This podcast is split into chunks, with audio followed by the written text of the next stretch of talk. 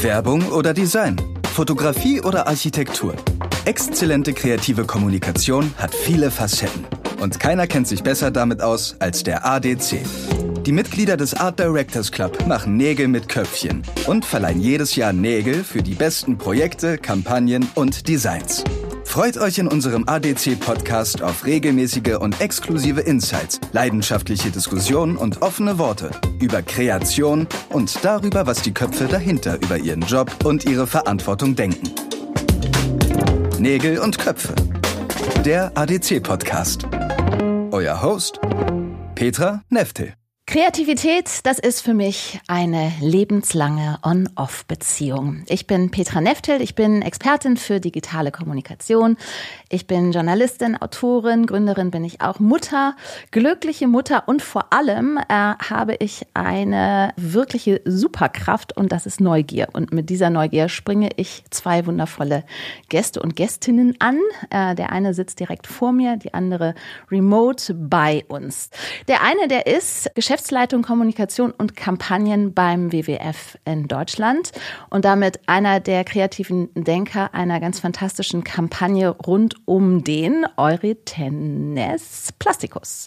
Im ersten Leben ist er Politik- und Wirtschaftsjournalist. Ganz herzlich willkommen, Marco Vollmer in der Haus. Vielen Dank und danke, dass ich hier sein darf. Ja, wir freuen uns.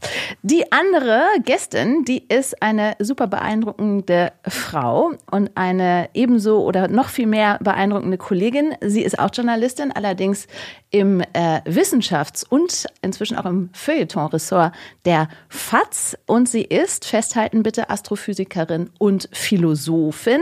Sie hat unter anderem zu Sternentstehung geforscht. Sibylle Andal ist bei uns. Herzlich willkommen willkommen. Hallo, ich freue mich da zu sein.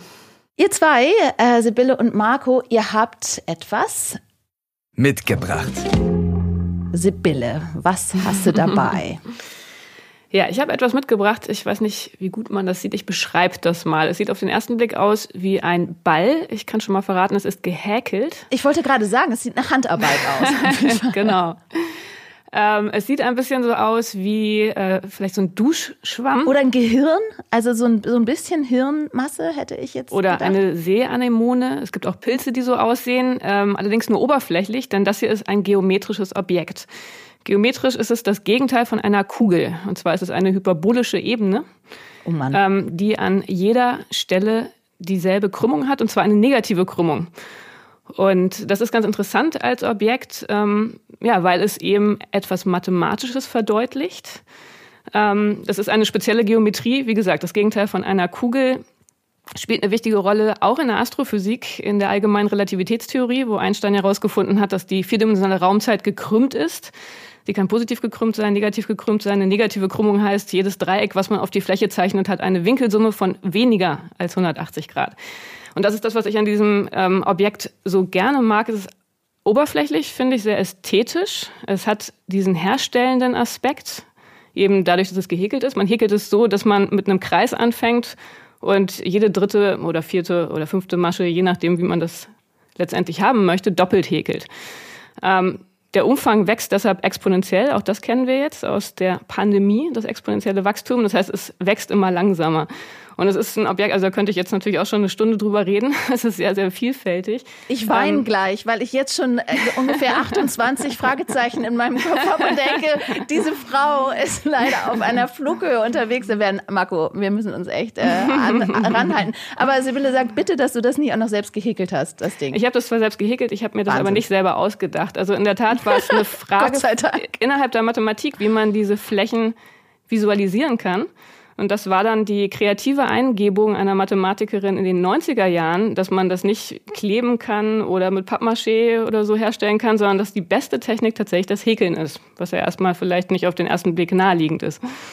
Aber was äh, mitgebracht soll ja auch immer äh, ganz viel von unseren Gästinnen äh, äh, repräsentieren. Was repräsentiert das vor allem für dich? Äh, erstmal ein paar Stunden Handarbeit oder äh, tatsächlich das, das äh, wissenschaftliche Interesse? Was ist, äh, was, was kickt dich an deinem Objekt? Also für mich repräsentiert es glaube ich, am meisten äh, das, wie ich zu dem gekommen bin, was ich heute mache. Also am Anfang stand die Faszination an der Mathematik, aber ganz stark auch die Faszination an der Kunst und an der Gestaltung.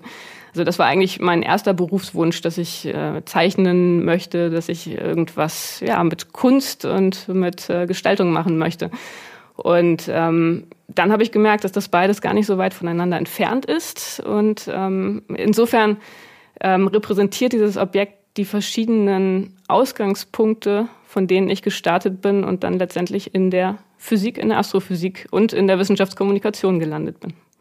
Da werden wir äh, sowas von noch einsteigen, Sibylle. Ähm, Marco, hast du auch ein geometrisches äh, Objekt handgeklöppelt dabei?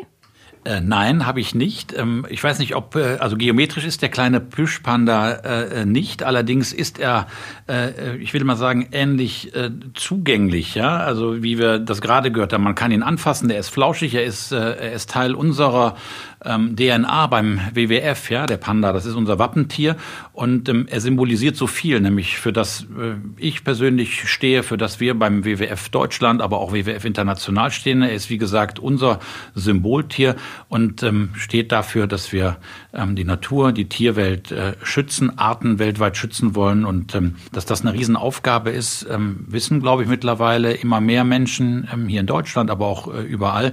Und für uns ähm, ist es immer noch oder für mich persönlich ist der Panda deswegen noch so ein tolles Tier, weil eigentlich ist er ja von der Tierwelt her betrachtet ein ganz bräsiger, äh, eher gemütlicher ähm, und wenig agiler, wenig dynamisches äh, Tier und wenig dynamischer Zeitgenosse. Trifft er sich da mit dir? Nein, gar nicht, Nein. ehrlicherweise. Und er trifft sich auch nicht mit der Organisation, aber er trifft uns deswegen, weil er so sympathisch ist das und stimmt. von allen oder von ganz, ganz vielen Menschen einfach mal per se als cuddly, als knuddelig, ähm, als äh, süß und äh, bezaubernd wahrgenommen wird.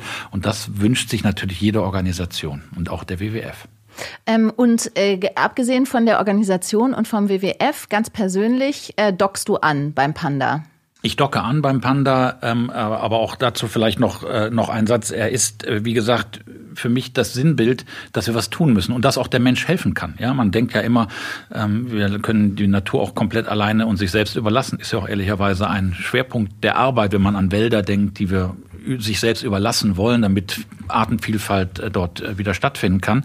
Aber auf der anderen Seite geht es nur mit den Menschen. Auch dafür steht der Panda und auch wir mit unserer Arbeit und ich persönlich mit meiner Arbeit natürlich auch. Wir wollen mit dem WWF ähm, die, die Welt zum Besseren machen und da gibt es ein paar Punkte, die auch den Panda was angehen. Ne? Lebensraumschutz etc., Klimaschutz ähm, und der Mensch in China hat dazu beigetragen, dass es den Panda noch gibt. Das muss man einfach sagen. Auch wenn der Mensch natürlich auch dazu beigetragen hat, dass er so dass reduziert er und so dezimiert ja. ist, wie er war.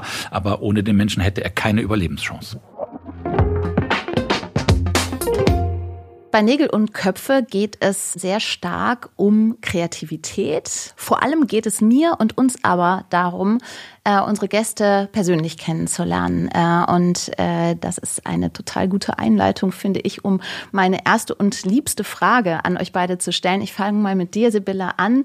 Ähm, Kreativität. Wenn du zurückspulst ähm, zur mutmaßlich kleinen Sibylle, äh, in die Anfangsjahre von Sibylle, äh, Andal, was ist so deine erste Erfahrung mit Kreativität, mit der eigenen Kreativität, die dir in den Sinn kommt? Ähm, dein erster kreativer Ausdruck? Wo hat sich der gefunden? Also wenn man jetzt wirklich den allerersten suchen würde, das ist natürlich sehr stark dann durch das überliefert, was es noch so an Materialien von der Frühzeit gibt, jetzt weniger auf der Grundlage eigener Erinnerungen. Aber was mir da als erstes einfällt, ist, dass ich meinen Vater imitiert habe im Ausfüllen von Kreuzworträtseln, lange bevor ich schreiben konnte. Ich war, glaube ich, zwei Jahre alt, konnte gerade einen Stift halten und habe dann einfach kleine Kringel in diese Kreuzworträtsel gemalt. und insofern ähm, ja, versucht, das meinem Vater gleich zu tun. Das hat sich dann auch weiter fortgesetzt. Mein Vater hat Kunst studiert und ich habe wirklich ganz lange, weite Teile meiner Kindheit und dann auch Jugend damit verbracht, mir die Welt ähm, zeichnend zu erschließen und äh, irgendwie gestalterisch das zu verstehen, was um mir, um mich herum geschehen ist. Das war eigentlich das, was ja sehr, sehr prägend war in der ersten Phase meines Lebens. Also zeichnerisch heißt dann äh, in dem Fall wirklich mit, äh, mit Bleistift und Papier.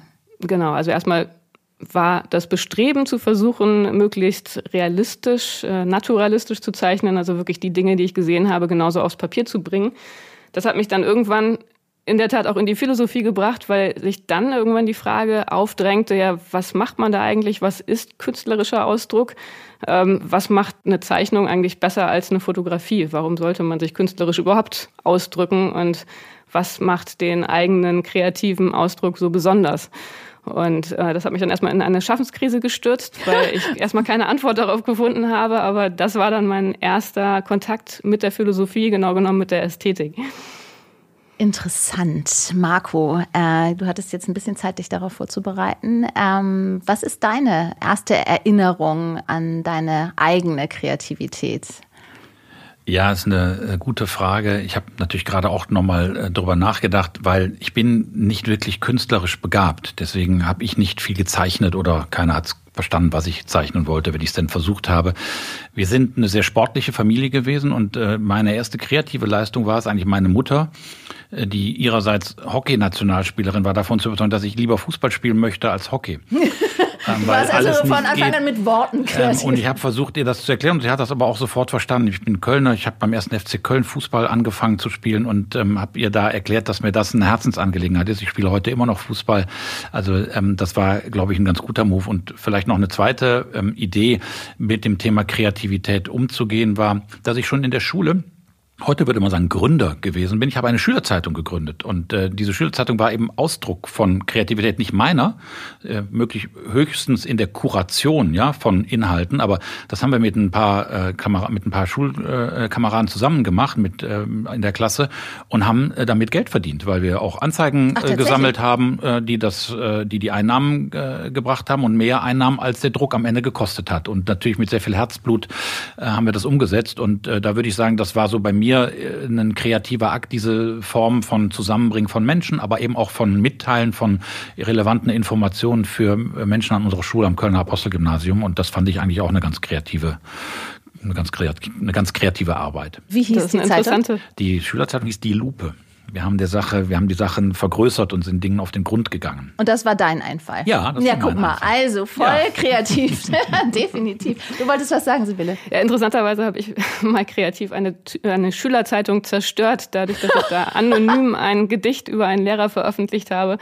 Ähm, und die Redakteure hatten mir Anonymität zugesichert, sind auch dabei geblieben, aber das hat dann leider die Einstellung der Zeitung nach sich gezogen. Also sozusagen die Inversgeschichte zu deiner Kreativität. Sehr, sehr spannend. Ähm, Marco, äh, die Sibylle, ich habe es eben äh, gesagt, ist Astrophysikerin, ist Philosophin, ist äh, Wissenschaftsjournalistin. Ähm, welches dieser Felder liegt dir persönlich ähm, am nächsten?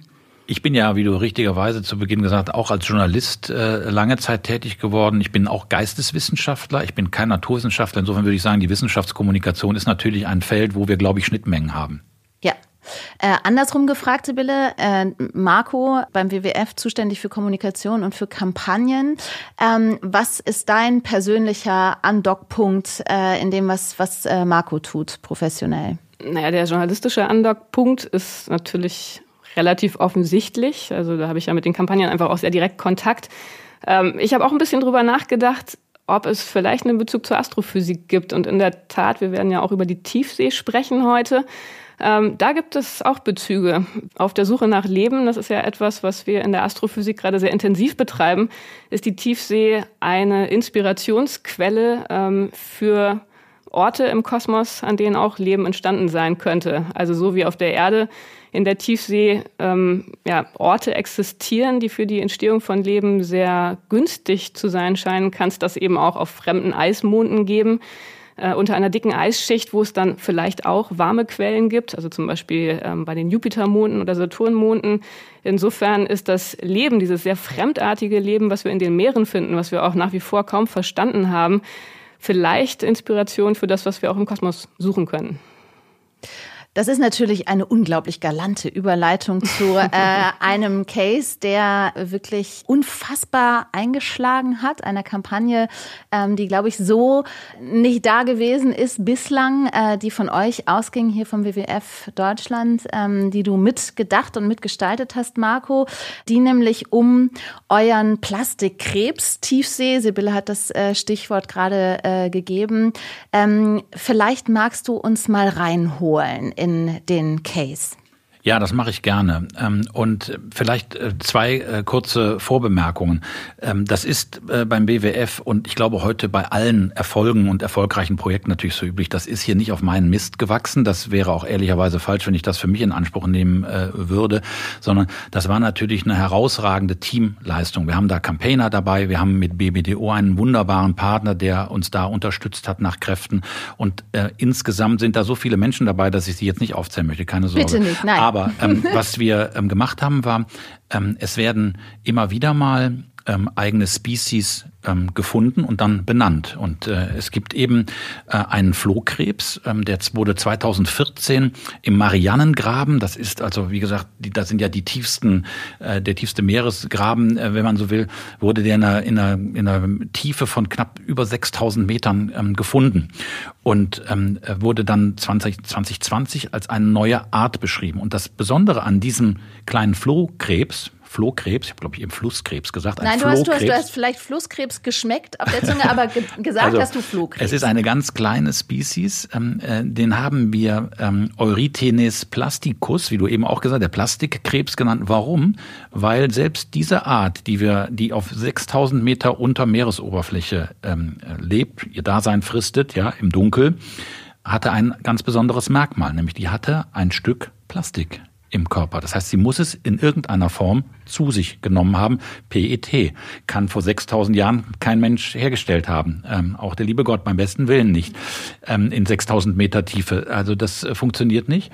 Und ähm, vor diesem Hintergrund haben, kamen wir darauf, äh, dieses zum Anlass zu nehmen, zu sagen, die Vermüllung mit Plastik muss aufhören wenn es schon so weit geht, dass ein armer Flugkrebs ja in, in dieser Tiefe äh, sich davon Tiefe. ernährt, ja. ähm, das ist ehrlicherweise ein ein Symbolbild und wir arbeiten ja um Dinge bildhaft zu machen, immer mit Symbolen. Und das hat so eine Kraft. Und die haben wir gemeinsam, wie gesagt, mit ganz vielen Partnern dann gesehen und haben daraus eine Kampagne entwickelt. Und die hat dann sehr, sehr gut eingeschlagen. Und vielleicht hören wir mal rein, international auch. Also äh, global gab es da Berichterstattung zu und wir haben mal so einen kleinen Zusammenschnitt vorbereitet. Scientists have found a new species living nearly seven kilometres below sea level. But the exciting discovery comes with a warning. Das Plastikproblem in den Ozeanen geht tiefer, als wir denken. Um dies zu verdeutlichen, hat der WWF Deutschland Geschichte geschrieben und machte den Namen der neuen Art zur Botschaft. Eurythenes plasticus ist jetzt Teil des offiziellen taxonomischen Verzeichnisses. Innerhalb weniger Stunden entspann sich in über 40 Ländern rund um den Globus eine Diskussion über das Ausmaß des Plastikmülls in unseren Ozeanen. Und das ohne jegliches Mediaspending. Die neue Entdeckung regte nicht nur eine Debatte an, sondern auch die Kreativität der Menschen. Nach der Veröffentlichung der neuen Art starteten wir eine plattformübergreifende Kampagne zur Unterzeichnung einer Petition für ein rechtsverbindliches UN-Abkommen zur Beendigung der Plastikflut in unseren Ozeanen. Diese Idee ist der krönende Abschluss einer mehr als anderthalbjährigen Zusammenarbeit.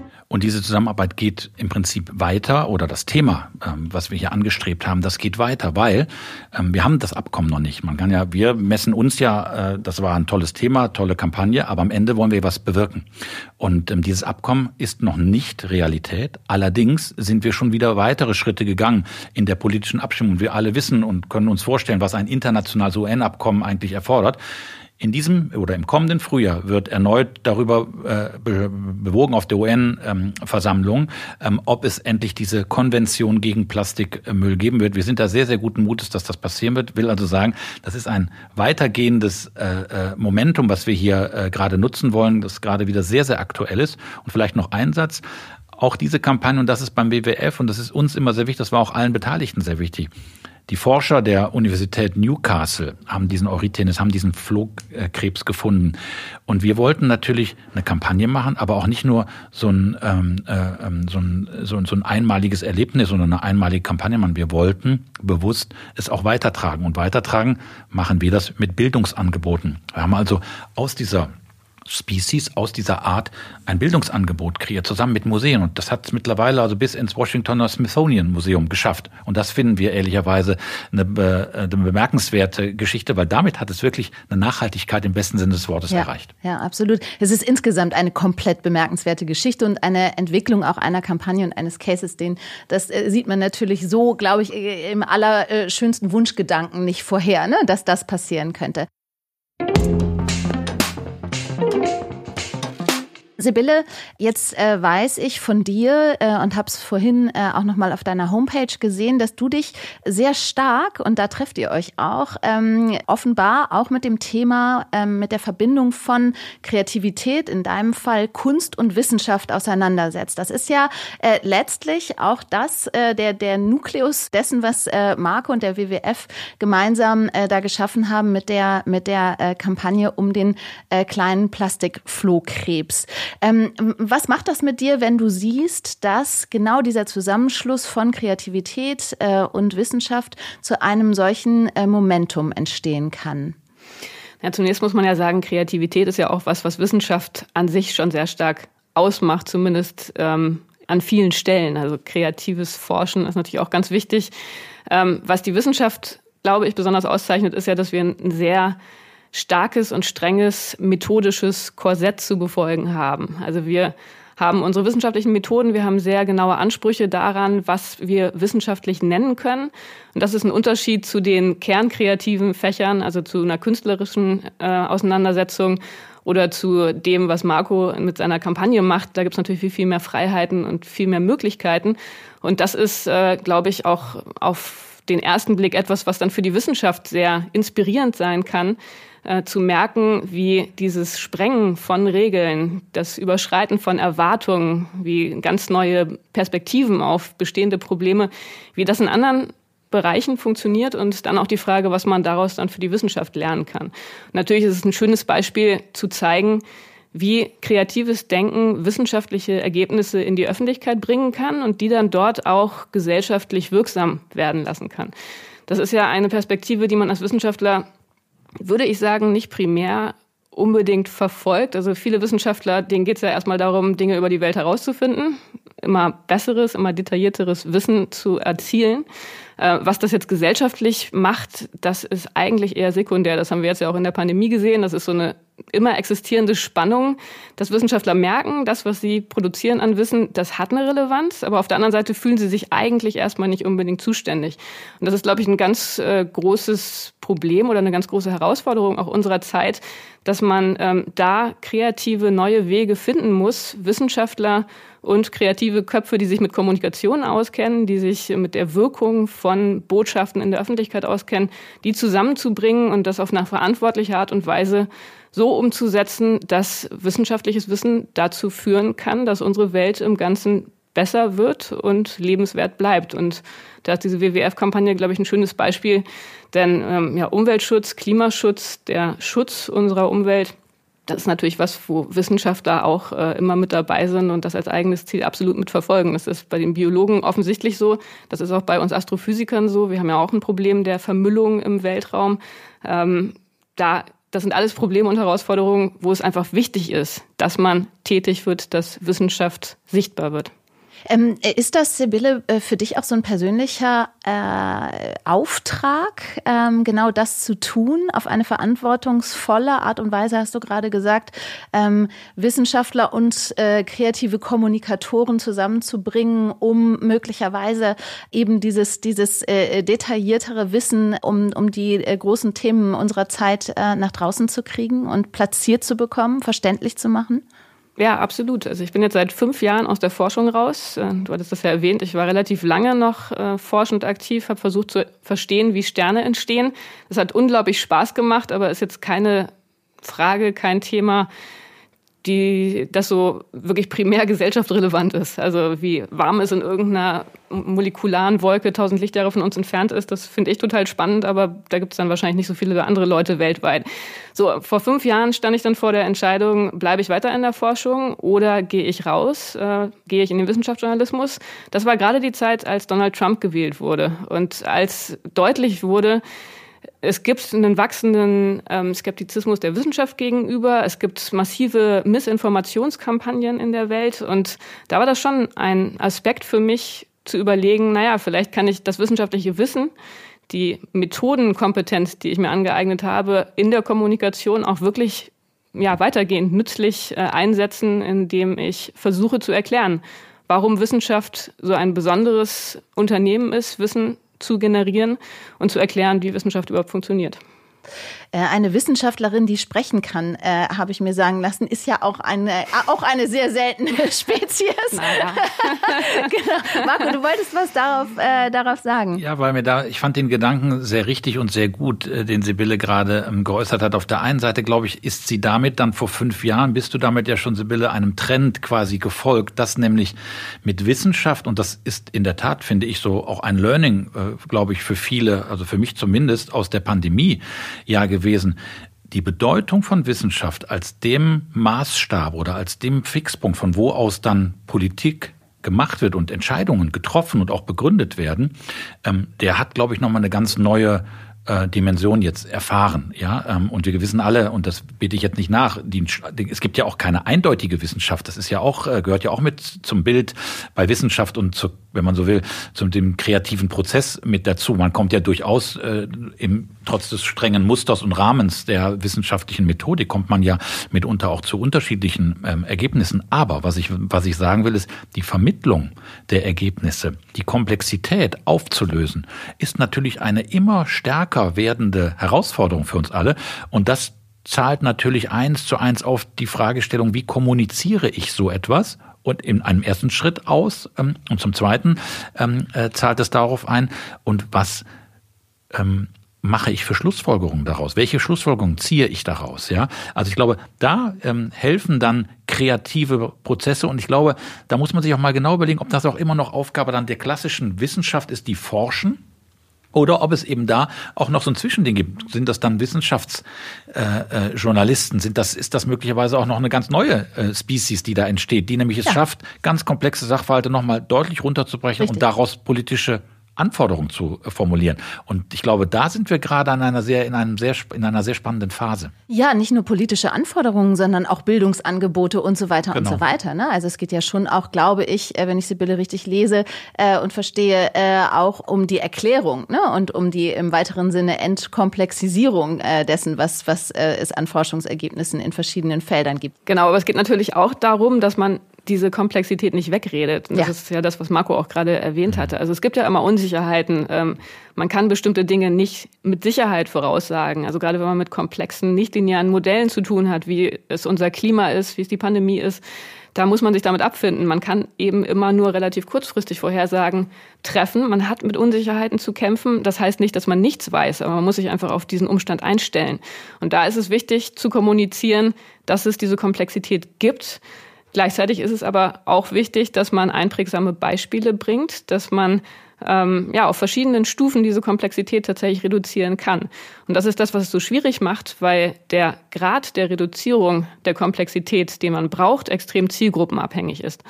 Und deshalb muss man da sehr ähm, vieldimensional denken. Äh, man braucht die ganz einfachen, plakativen Beispiele genauso, wie man auch in der Lage sein muss, zu erklären, warum es manchmal eben dann doch nicht so einfach ist. Absolut. Vielleicht darf ich noch ein Beispiel ähm, anbringen aus, aus, aus der Praxis, ähm, die wir bei uns beim WWF nehmen. Weil da haben wir ja auch, wenn man so will, äh, den immerwährenden Dialog und ich will gar nicht sagen Konflikt, das ist nicht, aber den, den Wettbewerb und wieder den Wettstreit zwischen unseren Fachleuten, die Meeresbiologen, die eine Menge unter Wasser gelernt haben, eine Menge unter Wasser geforscht haben, etc., Waldexperten etc. Und die natürlich in der Form, wie wir dann unsere Erkenntnisse, unsere Anliegen nach draußen in die Öffentlichkeit tragen, was ja der Job meines Teams äh, und von mir letztendlich ist, äh, immer wieder ähm, in Diskussionen kommen, dass äh, der Anspruch da ist, das Thema in seiner Komplexität, in seiner Gänze rüberzubringen. Und wenn es nicht passiert, dass das mitunter als dann fehlerhaft gesehen wird. Und ich sage immer, man muss weglassen können. Ähm, man muss nur das, was man nicht weglässt, das, was man sagt, muss richtig sein, muss gültig sein und muss korrekt sein. Und das ist die Aufgabe im Zusammenspiel mit den Fachleuten, dass sie uns freigeben. Das ist richtig. Sie sollen nie sagen, ob es komplett ist, weil komplett können wir die äh, Sachverhalte gar nicht darstellen. Und am Ende des Tages müssen wir sehen, und da gilt es dann auch, die Kompetenz von so Kommunikationsfuzis wie mir anzuerkennen und auch von den Kolleginnen und Kollegen, die alle äh, ehrbare Ausbildung in Social Media, in Kommunikation gemacht haben, zu sagen, hey, die Kompetenz, wie wir es rüberbringen, lasst das mal unsere Sorge sein. Äh, ihr seid die Fachleute für die Fachfragen, wir sind die, wie wir es an die Menschen draußen kriegen und im Zusammenspiel, wenn wir das gut hinkriegen, haben wir am Ende, glaube ich, den größten Erfolg. Genau, und das ist, denke ich, auch der, der, der Teil des äh, Verantwortungsvollen, den äh, Sibylle vorhin äh, sagte. Sibylle, ich habe eine äh, kurze Zwischenfrage an dich. Ähm, äh, du hast gesagt, fünf Jahre ist es her, dass du dich äh, von der Forschung dann komplett sozusagen erst einmal verabschiedet hast von der von der Fragestellung nach der Sternentstehung. War das für dich jetzt in der Rückschau fünf Jahre später, war das der richtige Schritt? Also die Entscheidung war für mich wahnsinnig schwierig, wie du dir vorstellen kannst, ja. weil ich eigentlich immer Wissenschaftlerin sein wollte und meine Zukunft immer an den Universitäten gesehen habe. Jetzt im Rückblick muss ich aber sagen, so schwer mir die Entscheidung damals gefallen ist, sie war absolut die richtige. Warum? Ähm, eben weil die Notwendigkeit der Wissenschaftskommunikation ja eher noch gewachsen ist in der Zwischenzeit und weil ich das Gefühl habe, dass jetzt diese Freiheit, die mir mein Job als Wissenschaftsjournalistin gibt, auch die thematische Freiheit eine ganz neue Form von Kreativität äh, ermöglicht, ähm, weil ich, ja, ich kann über Kunst nachdenken. Ich bin in einem kulturellen Kontext im Feuilleton der FAZ eingebettet. Ähm, ich habe sehr viel mehr ähm, ja, Impulse, die ich jeden Tag bekomme, als in meiner spezialisierten Forschung. Und das ist natürlich auch ein interessanter Aspekt, der auch damit reinspielt. Also als Wissenschaftler ist man ja extrem spezialisiert, muss man ja sein. Man ist äh, durch eine jahrelange Ausbildung hindurchgelaufen. Insofern ist man vielleicht an manchen Stellen dann auch gar nicht unbedingt ideal dafür geeignet, sich dann Gedanken zu machen über Kommunikationsstrukturen oder Kommunikationsstrategien, die sehr breit angelegt sein müssen. Und ich wollte noch zu der, zu der ähm, Reduktion von Komplexität sagen, eigentlich ist es was, was Wissenschaftler ja gut beherrschen sollten, denn ähm, Wissenschaftler arbeiten ja sehr viel mit Modellen wenn man etwas versucht ähm, zu beschreiben in der Welt, dann muss man ja automatisch immer Komplexität reduzieren. Und wenn man wissenschaftliche Modelle entwickelt, dann sind die vereinfacht. Aber da ist eben die Kunst, das für eine bestimmte Fragestellung Irrelevante wegzulassen und sich eben nur auf die wirklich relevanten und ja, im besten Fall kausal wirksamen Beziehungen zu beschränken. Und das ist, glaube ich, dann immer die Sorge, der Wissenschaftler, wenn andere diese Komplexitätsreduktion übernehmen, dass die eben nicht richtig im Blick haben, was das Relevante ist und was nicht. Und das macht diese Aufgabe der Vermittlung extrem äh, herausfordernd und auch fachlich sehr anspruchsvoll. Und deshalb glaube ich, sind die besten Kampagnen diejenigen, die wirklich in einer sehr engen Interaktion von Wissenschaftlern und den Kommunikationsexperten entstehen. Denn es ist natürlich genauso, wie Marco sagt, Kommunikationsexperten, die haben dann wieder ihre ganz eigenen ähm, Expertisen, ihren eigenen Wissensschatz, der wiederum den Wissenschaftlern fehlt. Also insofern geht das gar nicht, dass die eine oder die andere Gruppe das alleine macht. Man braucht da immer ein sehr, sehr enges Wechselspiel. Marco, Sibylle hat äh, vorhin gesagt, dass äh, die Wissenschaft ja in, in recht starren Korsetten äh, arbeitet und dass das der, die, die Hauptunterscheidung vielleicht zu den kreativen Prozessen ist. Jetzt äh, stelle ich mir aber die Frage, ähm, wie wenig starr sind die Strukturen, in denen äh, du und dein Team äh, mit, mit Unterstützung von, du hast es eben gesagt, Campaignern und von BBDO und so, äh, solche Kampagnen entwickeln. Ist das wirklich so frei, äh, wie, wie äh, ge, gemutmaßt? Oder habt ihr auch mit Widerständen, mit starren Strukturen? Ich meine, WWF ist jetzt auch keine kleine NGO mehr, sondern durchaus auch ein großer Laden. Ähm, wie ist die Wahrheit? Ähm, ich stimme zu und bin trotzdem natürlich auch nachdenklich, weil ich auch, äh, also ich stimme zu, was Sibylle eben meinte. Natürlich haben auch wir ähm, einen, einen Rahmen, äh, in dem wir Kreativität nur zulassen können. Ja, am Ende spielen Fragen wie Budget, eine eindeutige Begrenzung. Wir können den, das Brandenburger Tor verhüllen äh, und wir können einen kleinen Shrimpy verhüllen und irgendwie durch die Gegend äh, touren lassen. Also es gibt da, glaube ich, ja ganz viele, ähm, ganz viele ähm, äh, Regeln, die man auch in einem Kreativprozess wie einer Kampagnenentwicklung, ähm, äh, die, die man beachten muss. Man muss interne Freigaben beachten. Es gibt mitunter Interessen, die gegen ähm, ein sehr zuspitzen, äh, ein sehr auf den Punkt bringen von möglicherweise auch Dingen, die nicht in Ordnung sind. Wenn man man damit anderen auf die Füße tritt. Das braucht ja, braucht ja Freigaben, ja, an der Stelle, damit wir als WWF dort auch hinter diesen äh, Kampagnen dann stehen können. Also ich will damit sagen, natürlich haben auch wir ähm, äh, da äh, Regeln und das ist Handwerk am Ende des Tages. Aber ich verstehe den Punkt, den Sibylle gesagt hat, natürlich in der Form, wir haben natürlich in der Themenfindung sind wir natürlich relativ äh, breit und sind wir sehr kreativ. Und ich glaube, am Ende, und das wäre äh, mein Punkt für äh, das Oberthema Kreativität, ich glaube, jeder Mensch, und dahin zielte ja auch die Frage zu Beginn, jeder Mensch, auch ohne künstlerische, musische Qualitäten wie bei mir, ja, der nur mit dem Fußball umgehen kann äh, und das als eine Fertigkeit mitgebracht hat, jeder Mensch ist kreativ. Die Frage ist nur, wie er es zum Ausdruck bringt und wie es im Prinzip ähm, ja, geholt wird, wie es, ähm, wie, es an den, wie es ans Tageslicht kommt. Und ich glaube, das ist Aufgabe äh, sowohl in einem Wissenschaftsbetrieb als auch bei uns natürlich, gemeinsam im Team die Menschen so zusammenzustellen, dass wir in Neudeutsch heißt das Brainstorming, ja, dass wir unsere Gehirne ähm, äh, zusammenlegen, dass wir die Schwarmintelligenz an den Start bringen und daraus entsteht Kreativität. Gerade äh, jetzt äh, auch nach Pandemie, wo wir noch digitaler alle miteinander arbeiten. Ähm, es gibt ja sogar Kreativprozesse mit äh, äh, Miro äh, im digitalen Raum, also die Whiteboard-Lösung im digitalen Raum. Ich bin immer noch ein Bevorzuger von, äh, dass wir äh, in einem Raum zusammenstehen und auch wirklich Zettel kleben an Whiteboards etc. Aber auch das lässt sich natürlich in Teilen in den digitalen Raum verlagern. Will also sagen, Kreativität hat, glaube ich, jeder von uns. Man muss sie nur heben. Ja, man muss sie, glaube ich, zusammenbekommen. Und äh, da ist wahrscheinlich, was die Modelle oder die Methodiken angeht, glaube ich, da kann sich der Wissenschaftsbetrieb durchaus bei eben zivilgesellschaftlichen Gruppen, bei Stiftungen, auch bei NGOs möglicherweise durchaus noch was abgucken, wie man diese Kreativität auch unter Wissenschaftlern, weil ich glaube auch dort einer alleine, eine alleine wird es nicht mehr richten. Es wird immer im Verbund sein, gerade wenn es um diese großen Teleskope geht. Da arbeiten ja ganz viele Länder miteinander zusammen und diesen gemeinsamen Austausch zusammen. Das ist ja eigentlich eigentlich der wahre kreative Prozess, das zusammenzukriegen. Absolut. Jetzt habe ich äh, Marco Sibylle ja eben gefragt, äh, hast du eigentlich den richtigen Schritt gemacht, ne? ähm, indem du äh, dich peu à peu von der Wissenschaft ein wenig oder nicht nur ein wenig, sondern, sondern dann ja auch klar verabschiedet hast und, und in den wissenschaftskommunikativen Bereich gegangen bist. Ähm, jetzt bei dir, da, da hat man ja, wenn ich auch diesen knuffigen, bräsigen Panda neben dir sitzen sehe, da, da hat man ja das Gefühl, mein Gott, du, du stehst auch mit mit so einer Kampagne und mit, mit der, mit der äh, Organisation in deinem Hintergrund, du stehst ja wirklich für etwas ein, was uns alle betrifft, was, was wahnsinnig sinnhaft ist. Äh, und ich sehe und höre überall diese, diese Frage nach dem Purpose. Ähm, ist das so, dass du dir diese Frage, diese Purpose-Frage qua Position äh, und qua Aufgabe beim WWF gar nicht mehr stellen musst, weil sie sozusagen für dich die Sinnhaftigkeit äh, komplett beantwortet ist mit dem, was du tust? Also ähm, ich stelle sie mir nicht jeden Tag und denke, meine Güte, wie toll, dass ich, äh, also ich bin dankbar, ja, dass ich diese Möglichkeit natürlich habe.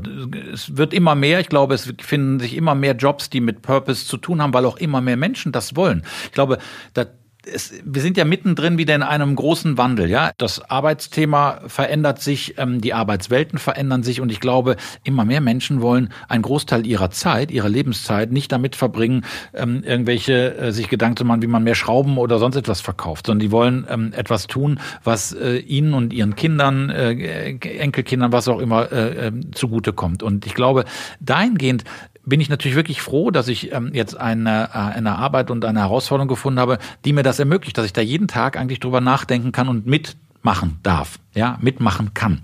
Nichtsdestotrotz würde ich sagen, ähm, braucht auch jeder Mensch, glaube ich, so ähm, hat so Phasen im Leben. Ja, also wie gesagt, ich war sehr, sehr, ich war sehr, sehr gerne Journalist und ich sage bewusst, ich war, weil äh, das Thema Journalismus und auf der anderen Seite Aktivismus sind ja auch Fragestellungen, wie weit gehen die eigentlich zusammen? Ich finde mittlerweile ähm, nicht ist, das ja wirklich. Eine, ist das ja eine nicht Diskussion? Wirklich. Nicht wirklich. Wobei ja. ich sagen würde, da hat sich auch etwas verändert, finde ich. Medial hat sich da was verändert. auch Medien müssen eine Haltung haben und eine Haltung zeigen. Und der alte Spruch, glaube ich, von dem ehemaligen Tagesthemenmoderator Hans-Joachim Friedrich, sich nicht gemein machen, auch nicht mit einer guten Sache als Journalist. Äh, aus meiner persönlichen Sicht kann man lange drüber streiten, äh, trifft nur noch bedingt zu, weil ich glaube, ohne Haltung, und das gilt auch für Wissenschaft, by the way, man kann da ja völlig unvoreingenommen rangehen, aber ich finde eine Haltung bei der Fragestellung, wie gehe ich mit Migration um? Ja, wie gehe ich mit einer Klimafrage um, die uns alle betrifft in den nächsten 100 Jahren, ohne jetzt Panikmache zu machen, aber sie betrifft uns alle. Ich finde, das gehört zu Medien äh, genauso dazu und da können sie sich auch nicht rausziehen und sagen, wir sind dort draußen vor und wir können nur pro, eher, contra da bestimmen, sondern da gilt es, finde ich, als Medienhaus auch eine Haltung zu entwickeln. Der Guardian, ja nun kein unbekanntes Blatt, hat es ja vorgemacht. Die sind dabei, ihre Themen, ihre Haltung deutlich zu machen und auch in journalistische Produkte umzuwandeln. Das muss man nicht so tun, aber ich finde, der Weg dahin ist zumindest für jedes Medium überdenkenswert. Absolut, äh, bin ich total äh, bei dir. Und gleichsam heißt Haltung zu finden ja nicht, sich sozusagen die Haltung einer Organisation anzunehmen äh, oder einer Strömung anzunehmen, sondern äh, durchaus auch da journalistisch abzuwägen. Absolut. Aber Haltung, finde ich, ist ein äh, wahnsinnig äh, wichtiges Stichwort, Sibylle, auch für das letztlich, was du machst. Denn du kuratierst ja im weiteren Sinne auch äh, äh, letztlich. Ne? Was, mit welchen Themenlagen beschäftigst du dich? Was, was nimmst du rein äh, in deine äh, wissenschaftsjournalistische äh, Tätigkeit? Inwieweit machst du deine eigene Haltung, möglicherweise auch gespeist durch deinen wissenschaftlichen Hintergrund, sichtbar? Inwieweit traust du dich das? Ja, das ist ein ganz wichtiger Punkt und ich bin dankbar, dass Marco den angesprochen hat. Äh, ich hätte ihn sonst auch gerne noch äh, zum Thema gemacht. Denn natürlich ist es ein ganz, ganz schwieriger Punkt, finde ich. Als Wissenschaftler schreckt man ja immer davor zurück, eine Haltung einzunehmen, ähm, selbst normativ Einfluss zu nehmen auf die Ergebnisse der eigenen Forschung. Und das gesamte Wissenschaftssystem ist ja auch so konstruiert. Also es will im besten Fall objektiv gültige Resultate herbeiführen, die eben nicht dadurch geprägt sind, was ich für eine Meinung zum Umweltschutz habe oder wie ich gerade zum Klimawandel stehe. Ähm, deshalb haben wir ein anonymes Gutachtersystem. Deshalb ähm, ja, müssen wir unsere Methoden offenlegen, wir müssen die Unsicherheiten diskutieren. Also es geht alles in diese Richtung, dass man versucht, dass die Einstellung des einzelnen Wissenschaftlers eben keinen Einfluss auf das hat, was er wissenschaftlich zutage trägt. Und das ist ähm, etwas, was man auch natürlich sehr, sehr stark merkt, wenn sich Wissenschaftler in der Öffentlichkeit äußern, dass ihnen das sehr, sehr wichtig ist. Oder vielen Wissenschaftlern zumindest. Das hat man jetzt in der Pandemie auch gemerkt, dass die immer sagen, wir versuchen nur das zu kommunizieren, was wir rausgefunden haben auf der Grundlage unserer Methoden. Dafür soll es jetzt erstmal nicht relevant sein, was ich für eine Position habe, wie diese Ergebnisse interpretiert werden sollen. Das finde ich ist ein wichtiger Punkt und es ist wichtig, ähm, weiterhin diese Strukturen so aufrecht zu erhalten, dass das nicht verwässert wird.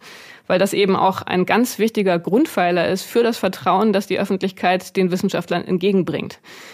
Für den Wissenschaftsjournalismus sehe ich das im Prinzip ähnlich und ähm, insofern klar habe ich eine Haltung zu bestimmten Fragen. Ich versuche es aber trotzdem immer, meinen Wissenschaftsjournalismus, also meine Berichterstattung an den wissenschaftlichen Ergebnissen zu orientieren und dann der Öffentlichkeit auf der Grundlage dieser Ergebnisse ähm, eine Position zu ermöglichen, sich selber begründet eine Meinung zu bilden. Das ist natürlich bei manchen Fragestellungen wenn man emotional wirklich sehr stark ähm, involviert ist, also zum Beispiel beim Klimawandel oder so, würde man ja jetzt sagen, naja, das ist jetzt irgendwie klar, das ist eine große Herausforderung, da müssen wir rangehen. Und da bringt es jetzt vielleicht nicht so viel über die Unsicherheiten von Modellen zu reden. Aber da versuche ich persönlich, mich immer zusammenzureißen und wirklich zu versuchen, ähm, eine relativ äh, wissenschaftsnahe Berichterstattung zu rechtfertigen. Und zwar umso mehr, je emotionaler das Thema ist. Weil meine Erfahrung ist, dass man dadurch das Vertrauen der Leser in unserem Fall ähm, wirklich stärkt. Und das war auch etwas, was ich in der Pandemie gelernt habe.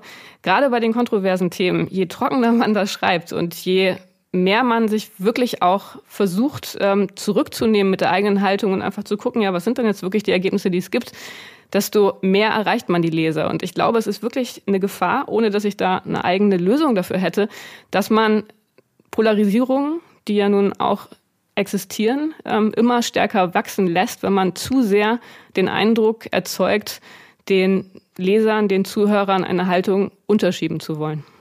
Genau, und das ist, das ist, glaube ich, äh, das ist, glaube ich, die interessante Unterscheidung der Fragestellung, inwieweit ist es äh, schon ein Unterschieben, äh, wenn es nur eine Kommunikation der eigenen Haltung ist. Ne? Also wo fängt es an, äh, dass ich äh, meinen Standpunkt äh, klar sage und wo stülpe ich damit äh, dem Leser, der Leserin, der Zuschauerin, dem Zuschauer, dem Hörer, der Hörerin möglicherweise schon einen Teil meiner Haltung mit über. Und da glaube ich, haben wir haben wir tatsächlich, das ist das ist wahnsinnig filigran und und äh, kleinteilig, womit ja, und wir uns deshalb da gibt es halt gibt es ja Formate wie ähm, Kommentare in den Zeitungen. Also in der Zeitung ist es relativ klar sichtbar, wo der Redakteur seine eigene Meinung unterbringt ähm, oder wo die Redakteurin wirklich nur wiedergibt, was gerade der aktuelle Sachstand ist. Das Problem ist dann im Internet, dass da diese Formate, also bei uns in der Zeitung oben rechts auf den Seiten stehen die Kommentare, das sieht man sofort. Im Internet ist es halt nicht mehr ganz so klar unter Umständen.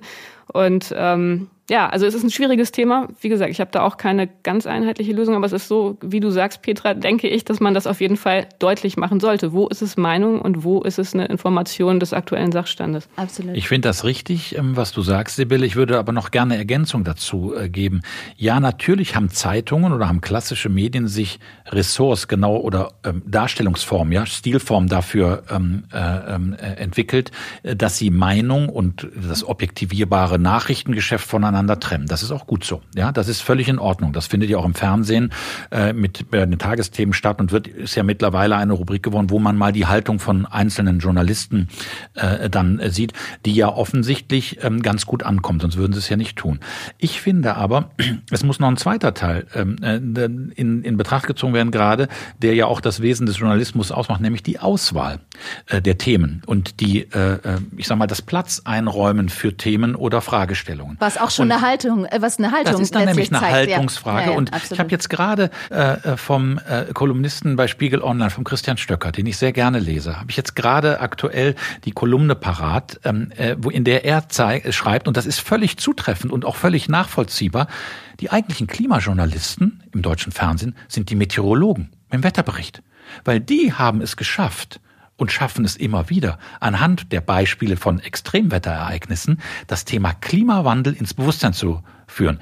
Die klassische nachrichtliche Berichterstattung ist Vorfahrt Limousine, Kanzlerin steigt aus, EU-Gipfel, Kanzlerin äh, Oton, äh, äh, Kanzlerin fährt ab. Ja, ähm, dadurch wird aber kein Klimawandel äh, in irgendeiner Form, keine Erderhitzung, wie wir sagen, ja, äh, beim WWF wird dadurch deutlich gemacht, sondern dadurch, dass man es erklärt. Und das findet im Augenblick im Wetterbericht statt. Und er hat das kritisch gestellt und hat gesagt, äh, so viel wie wir über Unternehmen, über Wirtschaft, über Arbeitsplätze reden, müssen wir doch bei einer, ja, bei einem Jahrhundertwerk, was ja jetzt auch gerade die die Koalitionsverhandlungen zeigt, die sagen, die reden von einer Jahrhundertaufgabe, Klimaschutz.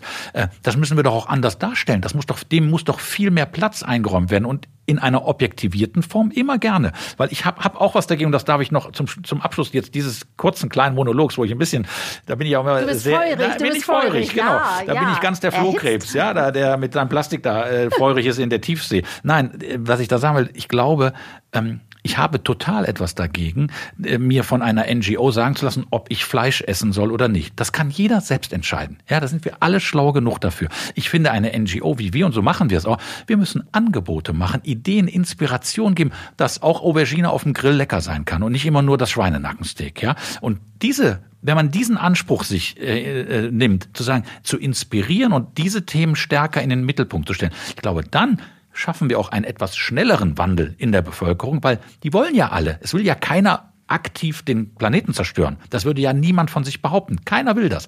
Was es braucht denn die Rezepte, wie es geht. Absolut. Ihr zwei, ich äh, habe es befürchtet äh, und genau so ist es. Tränenreich muss ich gestehen. Ich könnte noch äh, ungefähr drei Stunden mit euch weitersprechen und zwar völlig äh, ohne äh, Schmerzen. Das geht aber nicht. Wir sind am Ende von unserer wunderbaren Folge Nägel und Köpfe. Was nehme ich mit?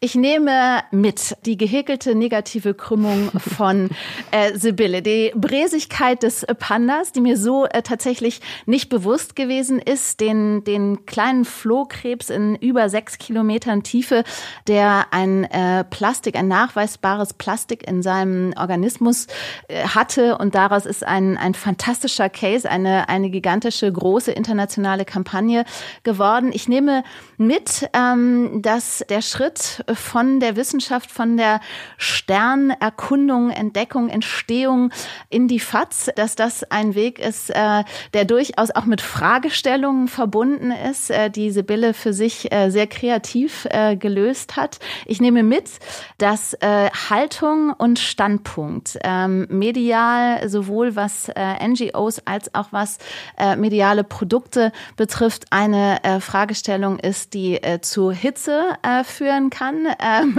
sowohl in der Diskussion als auch äh, in der äh, Körpertemperatur äh, von den Mitdiskutanten. Und ich äh, nehme mit vor allem, dass das ein fantastisches und wunderbares Gespräch über Kreativität und Wissenschaft war. Vielen, vielen Dank an euch beide und macht es ganz gut. Vielen Dank. Vielen Dank. Mehr Infos über diese Folge und den Art Directors Club findet ihr in unseren Show Notes. Nägel und Köpfe. Der ADC Podcast.